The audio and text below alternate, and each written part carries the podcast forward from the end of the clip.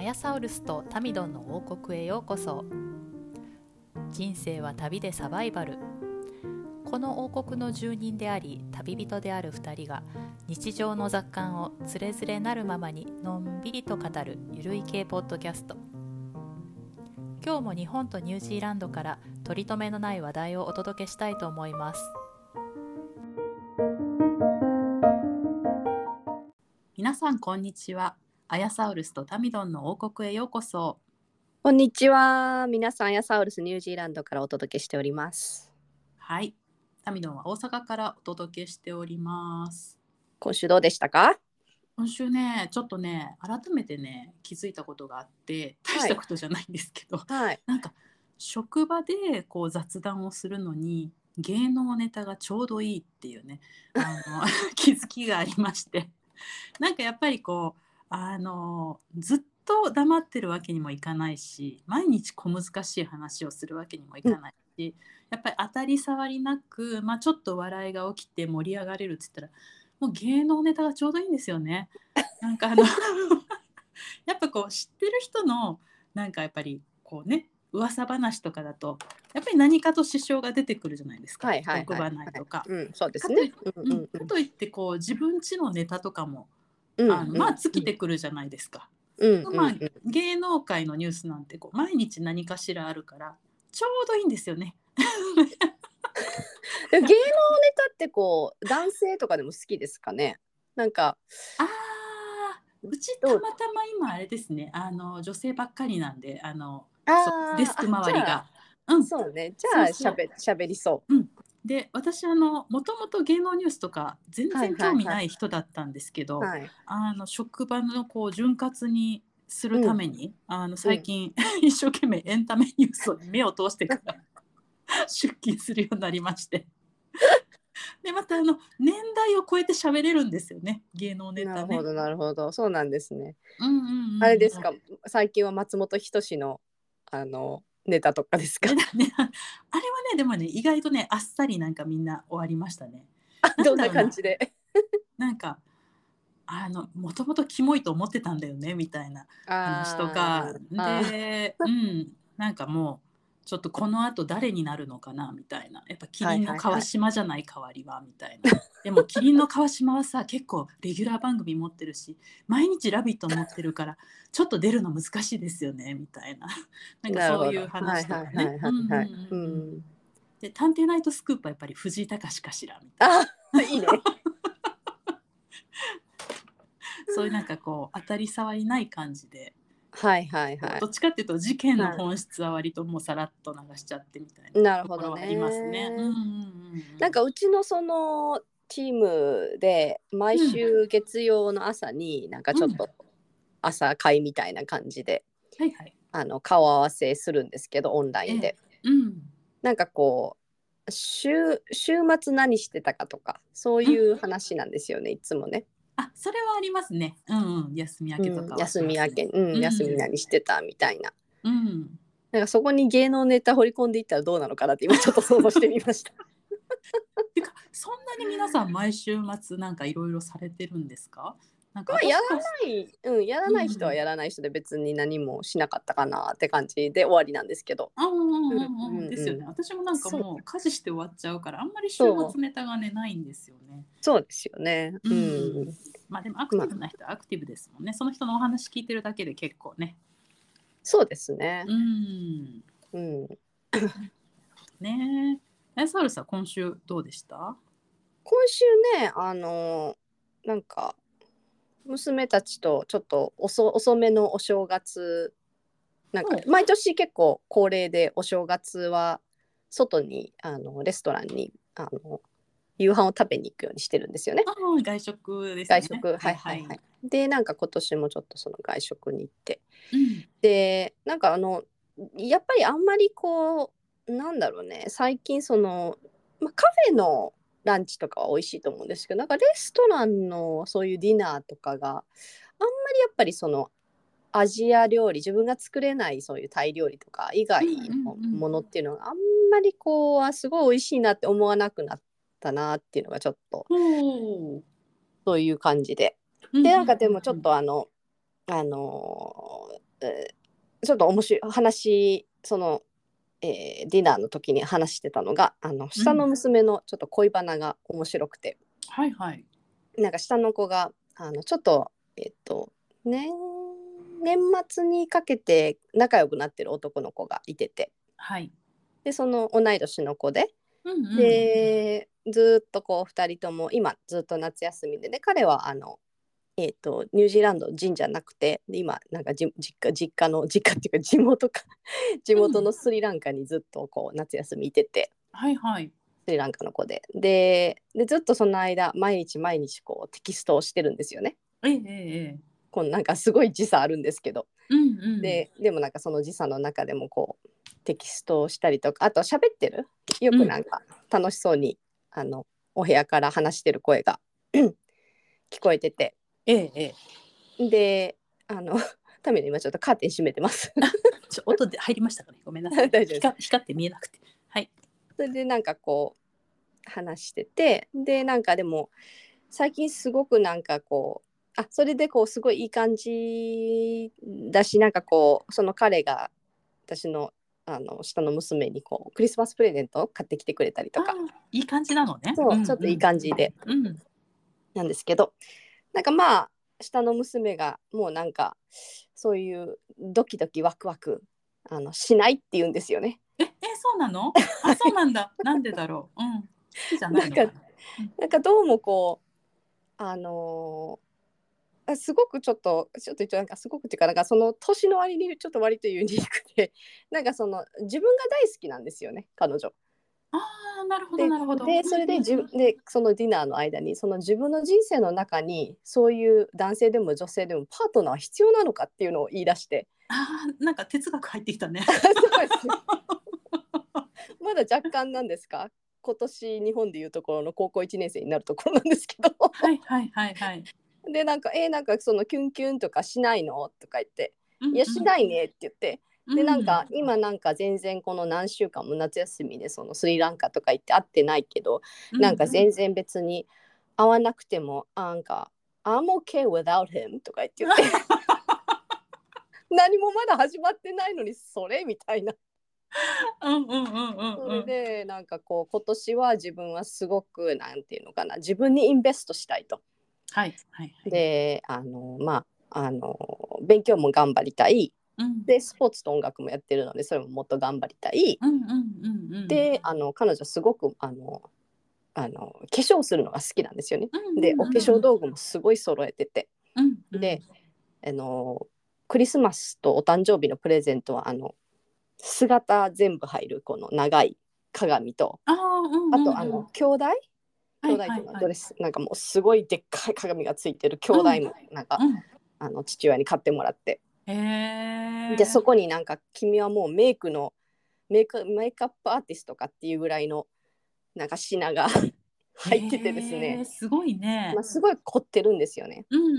うん。でたかがちょっと外にジョギングとか行くだけでももう100%にしてから行くんですよ。あなるほど。すはいごい。うんうんうんうんでなんか自分でなんかこうアルバイトもしたいと思っててでバイトで、その貯めたお金でまたそういうお化粧品とか洋服とかも買いたいからなんうか、んあうんのアルバイトもなんかもう CV とか書いてあの出しに行ってはいはいはい。でなんかこうすごい自分にこう自分が大好きだから自分にすごいインベストしたいくてなんかその中でその彼うん。は彼にかける時間っていうのは必要なのかっていうのを言い出して あー確かになんかでもすっごいよくわかるその気持ち。なんか本当なんかパートナーができると時間吸い取られるんだよね。私もなんか そう結構若あ干の。若干でもまだこうこう中3高あ1そでうすそうけど確か に年齢が違うからね もう私の場合おばの意見だからね そうそう それ私もそれすごい気持ちわかるんですけ どね確かに確かにそうだそうだ彼女はまだ高校生だったそうなんですよ。でなんかうんうなんか自分の人生においてそういうパートナーとかはなんかこの食べ物のあのソートペッパーみたいな塩コショウのスパイスにしか好きないんじゃないか とか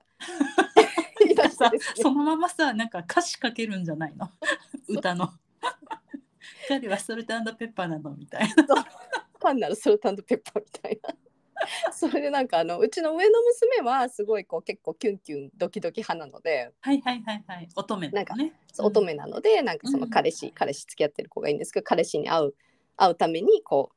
可愛くして準備してとかそういうのもすごい好きだしうんうんうんうん。でも下の子はその彼に会うために可愛くするとかじゃなくて自分が気持ちよくなるためにはいは可は愛い下着をつけるうん。なんか可愛くするうんうんうん。自あなたグのローたアッめプじゃなくて私のためなのね。そうそうそうそうだからそこうんうにんキュンキュンドキドキはないんですよなるほど。ないみたいそれではそれであのかっこいいんじゃない上の子も可愛いなと思うし下の子はかっこいい し。でも私なんか自分がその頃1415とか5とかのそのなんか高校生1年の時時はなんかそのすごい先輩のことが好きでうんうんうんうん、キュンキュンドキドキしてて、あそうなんなんだか無理やり先輩を誘ってデートに、うんうん無理やり半ば無理やり あの誘って来てもらってでなんか私はもう彼にこう全てを捧げたい捧げを捧げようの気持ちでそもんなそんなそんな時があったのね。う、はい、全てを捧げたいぐらいの気持ちで行ったんだけどこっぱみじんで相手にもしてもらえないっていうデートだったんですけでもど来てはくれたんだ。いやすごい時間遅れて来てくれましたね。ああそうなんだ。はいへーでなんかお茶だけ飲んで帰られたっていうね ものすごいなんかもう全て捧げる気持ちで行ったんですけもどう心が引き裂かれる わ。何何されても構わないみたいなむしろなんかしてほしいみなたいんかしてほしい。ななんかしてほしい気持ちで行ったんですけど何もしてもらえなかったなんか何も起こらずそう終わなったんでみたすいな。よなんかそういううん私はそういうのだったなと思ってなんか全然こう今の今のなんていうんですかね今の時代の子っていうのは選択肢がたくさんあるうんうんうんうん。なんかすごくこう選ぶ道がまあもうもちろん私たちの時代も選択肢があってそういうそういう女の子も、うんうんあのたくさんいたのかもしれないですけどなかなかほら、うんみ見えにくかったじゃないですか。はいはいはいはい。それがなんかそうですねこうすごくこうなんだろうななんか自分のビジョンみたいなのがはっきりあって、自分が今年どうしたいかとか、うんうんうんなんか将来はどうしたいかみたいななんか将来将来どうしたいかなな何になりたいかとかいうのじゃなくてなんか自分はなんかどっかのペントハウスに住んですごい金持ちになるんだみたいな感じに思ってるんですよね。はいはいはい。なんかでさ、あのハリウッドのメイクアップアーティストとかなったらいいのにね。あ そうですよね。ねね。なんかまああのただその中にそのうん愛なんかその恋愛とか恋人とかうん そそこそこが自分の人生にどこどれまでどこまで、うん、なんか重要なのかとかなんかそのパセンテージ的にどれぐらい割り当てられるのかとかそういうのはあんまりこう私はその当時は全然なんか論理的に考えてなくてささ捧げよう捧げようだったなと 思うその時ちょっとねだいぶ違うなっていうのがねなんか下の娘ちゃんらしいですね。なんかあのプラダを着た悪魔の編集長みたいな人生が歩むかもしれな あい。なんかすごい成功者ででもなんか私生活がちょっとなんかこう見る人から見たらちょっとなんかえみたいなんなていうのかな。えーっていうか、うん、まあな、なんていうか、幸せなのかなって、でも、まあ、本人が、まあ、本人が幸せならね、いいんですけどね。んそうです。ねはい面白い、ちょっと将来楽しみですね。はいはい なんか何かが始まる前に終わりそうな感じです彼とは 確かに。まあそのちょっとあの恋の行方も見届けたいところですけどねで、あの、ああうんれ、はいちょっと X でつぶやいてましたけど、ガーデニング、なんか見積もり来てもらったとか。そうなんですよ。あのうんゲイガーデナーね。あうんうんうんうのんゲイガーデナーっていう社名なんですよね。だからゲイガーデナーのガーデニングの人が実際来てでにすね。、きあの、見に来てくれた人も、その、うんそこの人でした。その、ちょっとゲイっぽい感じの人あでした。あもちろんもちろんもう100%ゲイの人でしたよ。へえ、はいどで面白かったですか。うんあ面な白んかかったですか面白かった。 面白かった。いやなんかあのガーデナーには見えないなんかやっぱり綺麗なすごい綺麗な感じでしたよ。へえ、なんかクイアアイみたいだね。 あなんか髪の毛もすごいなんか整っててあなんかツヤっとして てなんか君本当にガーデナーみたいなこんな汚い仕事するのみたいな感じの人が来てくれてですね。うんうんうんうんでなんかあの、えー見積もりを出してくれたんですけど、まあ、それが1500ドルするあーまあで結構ねびっおく庭りしましたね広いですからね。まあそうですねただねあの、うん私あの持ち家じゃないんですよね。はで、いはいはいはいそのレントの場合は基本的にそのあのえっ、と何ですかレレントしてる人なんてういうんんうですか、んうんうんうんであの大家さん、うんテナントねテナントテナントあ大家さんじゃなくて、てこうテナントあ借りてる人の方ねあ借りてる人うんそうです、うんうんあのテナントの方はやらなきゃいけないのは芝刈りとまあ,、うんうんあの草引き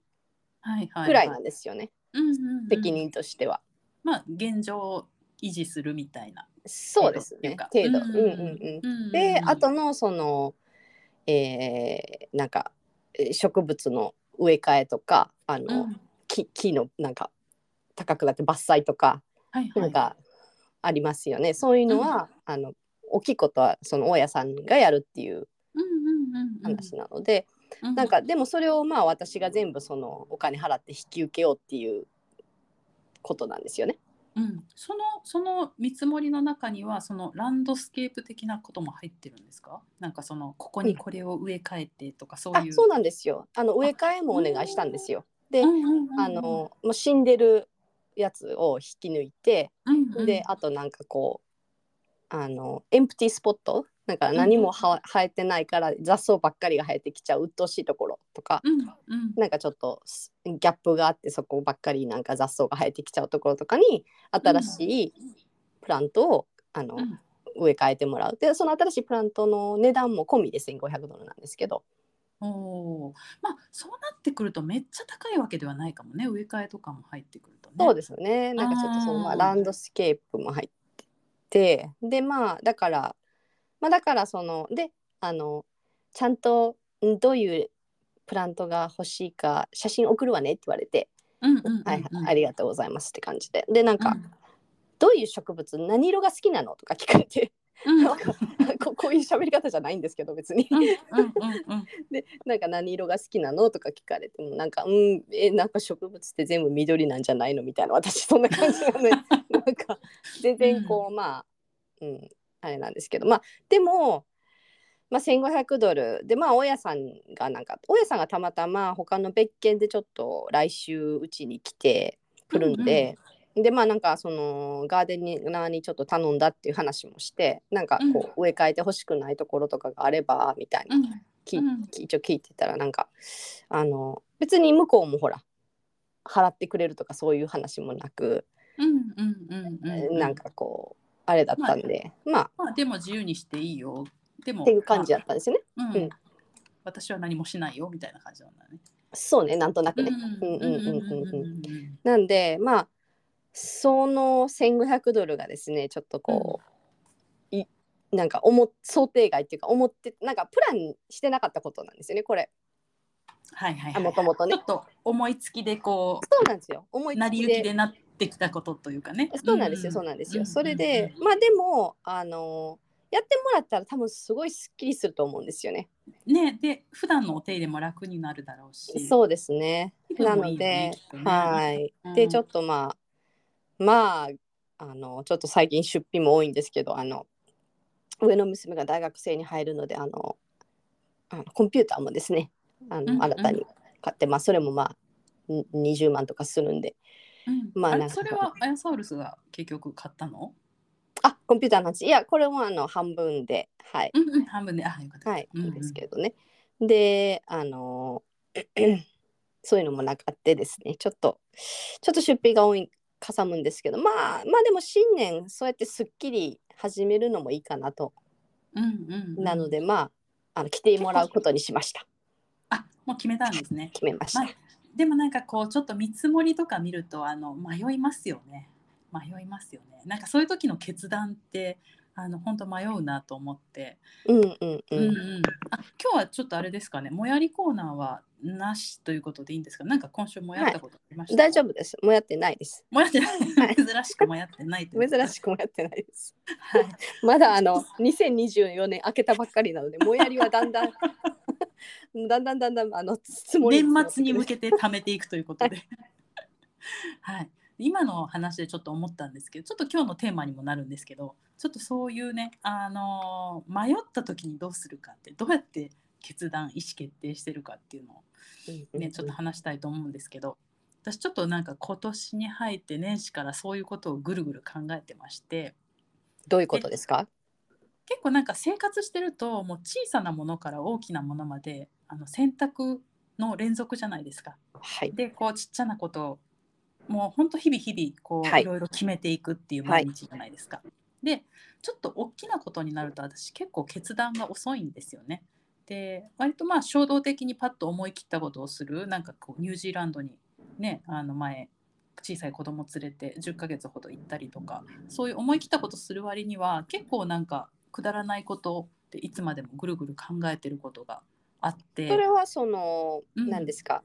大きいことっていうのはあのファイナンシャリーに大きいことなのかそれともこううんき決め決める決めるその人生において大きなことなのかどどっちですかあのね私の中で大きなことはやっぱり転職とか引っ越しとかだからそういうことやっぱりうんうんうん人生に影響することかうんな、うんうんまあまあひいてはちょっとファイナンシャル的にも大きいことっていうのもあるあはいるかもしれないけどもうんうんうんでもどっちかっていうとこの人生においての大きいことは大いきく影響することっていう感じで、でなんかそうでこう日々ねどうやって決断してるのかな結構私大きなことって直感的に決めることが多いんですよ。うんうんで例えば小さなことだったらあの家電を買うとかパソコンを買うとか、うんそういうことだったらあの、まずこう自分がどういう使い方をメインで考えてるかっていうのを考えてそれにこういう機能がいるなっていう機能を絞ってでなんかあのサイトでレビューとかを見て日本人レビュー大好きらしいんですけど Amazon のレビューとか価格 .com のレビューとかも見尽くして、はいであ自分にはこれが一番合うなみたいな感じでこう割と論理的に決断していけるんですけど、うんうんうんあこれにしようみたいな。うんうんうんでもなんかこうこと大きいこととなると転職とか引っ越しとかってなるとなんかもうそのメリットデメリットだけでななんていうのかな決められないっていうか最後は結局なんか直感で決めてるようなところがあってで例えばなんか転職今今働いてるところに転職する前になんか一個ちょっとお話があってそこはなんかまあ割と一般的にも有名な企業でちゃんと福利厚生とかも整ってて、うんまあ、お給料はまあそこまで高くはないけど、まあ、世間的には安定してて多分そこすごく良かったと思うんですけど結局なんか最終的に全然仕事が面白くなさそうとかはないんかはワいクワクしないとかっていう、はいそういう直感的なものでそこを蹴って今のところに仕事決めてるんですけど、はいでもねこの最近思うのがその直感的なことって結局は自分の長年の経験に基づいててあの出してることだなって思うんですよ。うんうんうんうんうん、だからなんその時は言語化できてないけど後から振り返ってみると、あ長年の私のこういう経験に基づいてあのこういう部分がいい、うん悪いっていうのでうん判断してるだから結局その、あの直感に従ってもそう大きく間違えることはないなっていうのは最近気づいたんですけどね。はいはいはいうんうんうん、例えばなんか今回今回というか私今のところに引っ越したのって、えっと息子が中学生に上がる時なんですよ。うん小学校の時までちょっと小学校の時は実家にお世話になっててでまあ中学になって通勤通学も大変だからっていう理由をつけて実家を出てきたんですけど、はいはいやっぱりなんていうかその時も直感的にもうあのーあもう出たいと思って出たけどうん今から思ったらやっぱり親との距離感が必要だなっていうのを感じててすごい実家にいると助けてもらえることも多くて、まあ、うん子供もね、あの一人で留守番させる時間もそんなはないいし、はいはいはいそこはメリットだからちょっと我慢してたんですけどやっぱりなんかあのその時は引っ越した時は言語化でき言語化できてなかったんですけどやっぱ今思うとあの適度な距離が必要っていうのをすごい感じててはいはでい実際に引っ越してすごく今快適になってるうんだからそのその時の選択は間違ってなかったなってすごい思うんですよ。はういんうんうんうんうん、あ結構感覚って言っても今までの経験に基づいてるな今までの経験ってこうやっぱりこうそういうのになんていうのかな反映されてきてるなっていうのはすごい最近思うんですけど。うん なんか迷ってることがあるんで すか最近は特に最近ねなんか私結構買い物する時に迷うのがすごい嫌で、はい。今ちょっとそんな今はそんなに迷ってることはないんですけどうん。でも結構ぐるぐる考えるのをやめたいって思う時があってすごい時間の無駄じゃないですか、もうさっさと決めて、うん。失敗なら失敗でもう次のステージに行きたいのに結構行動する前にぐるぐる考えちゃう時があってもう買い物にとかそういうことに関してはもうそれをしないように今年は予算を組みました。すごい。立派。なんですもうか、大体もうなんかカテゴリーがあるんですか、もう自分の中で買い買うものの。そう大体ねあの私があの迷うものっていうのは自分の中で贅沢品のカテゴリーだからら。必要ないんだけど欲しいもの必要ないっていうか、はいはいはいなくてもわか生きりますていけるんだけどか欲りますしいもの、例えば、はいはいお洋服とか化粧品とか、そういう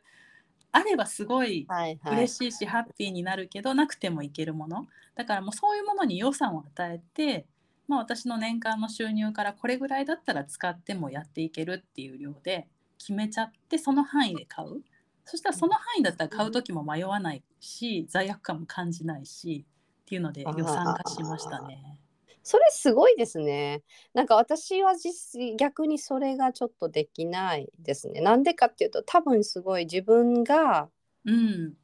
払いたいものっていうのがうんエクスペリエンスなんですよね。払払いたいものの対象が大体はいはいはいはいその食おいしいなんか食事に行くとかコンサートに行くとか、映画を見るとか、なんか体体験旅です行に行くとかはい。はいはいなんはかいそれなんでなかなかねそのエクスペリエンスバジェット エクスペリエンスは唐突にじゃないですけどあなんでかもねあそうか唐突に来るなら無理だけど私一応ねその旅行バジェットみたいなのも組んではいはいはい。うん。その旅行っていうのはそのエクスペリエンスを含むというかちちょっと突、然うんうん、あそこ行こうかなみたいな時にこう結構出費っているじゃないですか、そうで交すよ通ね費とか、うんうん。ね、そこの入る入場費とか、うん、そういうののバジェットも一応決めて、うんその範囲でやろうかなと。えそれまあバジェットを決めたら、その何ですかねそれに向けてその分を貯金するんですかそうじゃなくてもうそのある収入の中からもうその分をなんかお置いとくのってどうやって置いとくのなんか分けて置いとくのあもうねあの年間の収入って分かってるじゃないですか、うんだからその中であの、お置いとくというかもうこんだけって決めて書いとく使ったらそこから減らしていくみたいな。なるほどだからその、アジ as you go じゃないってことですよね。うんうん、で一時的にこう例えば、えー、と年間の最初で使うことが多かったとしても1年トータルの出費がそれに収まれば OK だからまあその分こうちょっと一時期貯金が減るようなことがあるかもしれないけど、うん、トータルそれに収まってれば OK っていう考え方でいこうかなとあそれだとなんかちょっと罪悪感フリーになりますもんね。そうそうなんですよここに来収たま時にってるかうらんうでんうんうんうん。あもそもれしかしたらうん、いいかもね。うん。でもアヤサウルスみたいに突然年末このコンサート行きたいとかなった時 にそれを超えるってなった時にどうするかっていう問題は発生するかもしれないそこで我慢できるかっていうなるほどね。ううんん。まあ、なんか、それ、それだったら、まあ、例えば。エクスペリエンスの方が。あの、の出費の方が高くなりそうだったら、もう一個のカテゴリーの方を減らすとかね。あそうそうそうそうそうなのよそうなのよううんん。なるほどね。いや、なんか、先に。先に決めておくってすごいですね。なんかでも先に決めておくとちょっとなんかワクワク感が減りませんもうそれは価値観の問題です、ね、私はもう迷うの が迷うのが嫌罪悪感を感じるのが嫌っていうそっちがもう そっちあがのプライオリティがもう最近高いので、はいはいはいはい、うんこうんうんうんっちがウェイトを占めてるんですね。なるほ私ワど。クワクドキドキを求めるなら あの今まで通りでいいんじゃないでしょうか。あの いそれやー何もあ、うんの、他人に強制するものではないんで。あいやいやなんかいいやいいアイデアだなって思ったんですけどなんかそれ実行できるかなってちょっと今想像してたんですけどなんか私はなんかすごい癖としてうん、あの自分のものを優先できないんですよねなかなか。だあかああの娘たちがなんかこうやりたいとか欲しいとかなんかそういう娘たちに必要なものは割とこうパッてあのお金出せるんですけど自分のことになるとなんでこんなに迷わなきゃいけないんだってすごい嫌と思 ってだから自分費用もバジェットを組むんですよ。自分費用ね。うん、年間通して。年間通してねう。ん、自な分んか費す用ごいこれだけ壮大なプロジェクでト。そのその自分費用の中でその例えばこうねヨガを習うのにいくら、はいはいはいはいはでい。エクスペリエンスにいくらみたいなのをこはいう割り振はいっておくっていうね、なるほどね。多分ねあれですよ最初の1年はそれできなくてもいいと思うんですよあ私はここが出やすい足が出やすいんだなみたいな癖をつかめるんじゃないかな。なるほどうね。んうん。なんかあの人にちょっと背中を押してもらうえるえるとちょっとこうやりやすい。例えあばーだからそのタミドンとかも迷ってる時にこうちょっと息子くんに聞いてみるとか。うんうんうんあの私よく娘にちょっとどう思うって聞くんですけどこれにこれだけかかるんだけどどうかなって 私押し上手やで背中今回のそのガーデニングの件もすごいなんかし娘が押してきてうんうんうんうん「いややったらいいよ」っていう言ってもらえるとなんか罪悪感も減りますよね。多分ガーデニングの手伝いが嫌だったんいやだろそううね なんです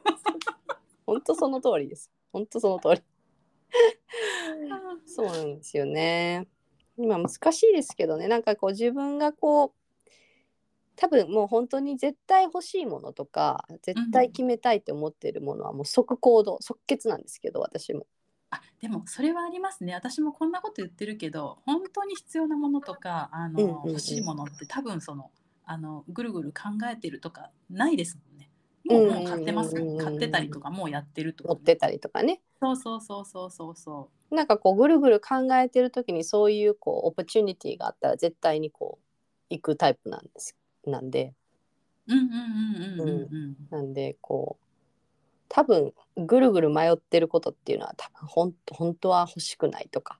本当あはあどそっうねしてもいいでなくてもいけるそうなくてもいそうけそうそうるなくてもいけるものなくてもいけるものねうん結構そうそうそうなんですよね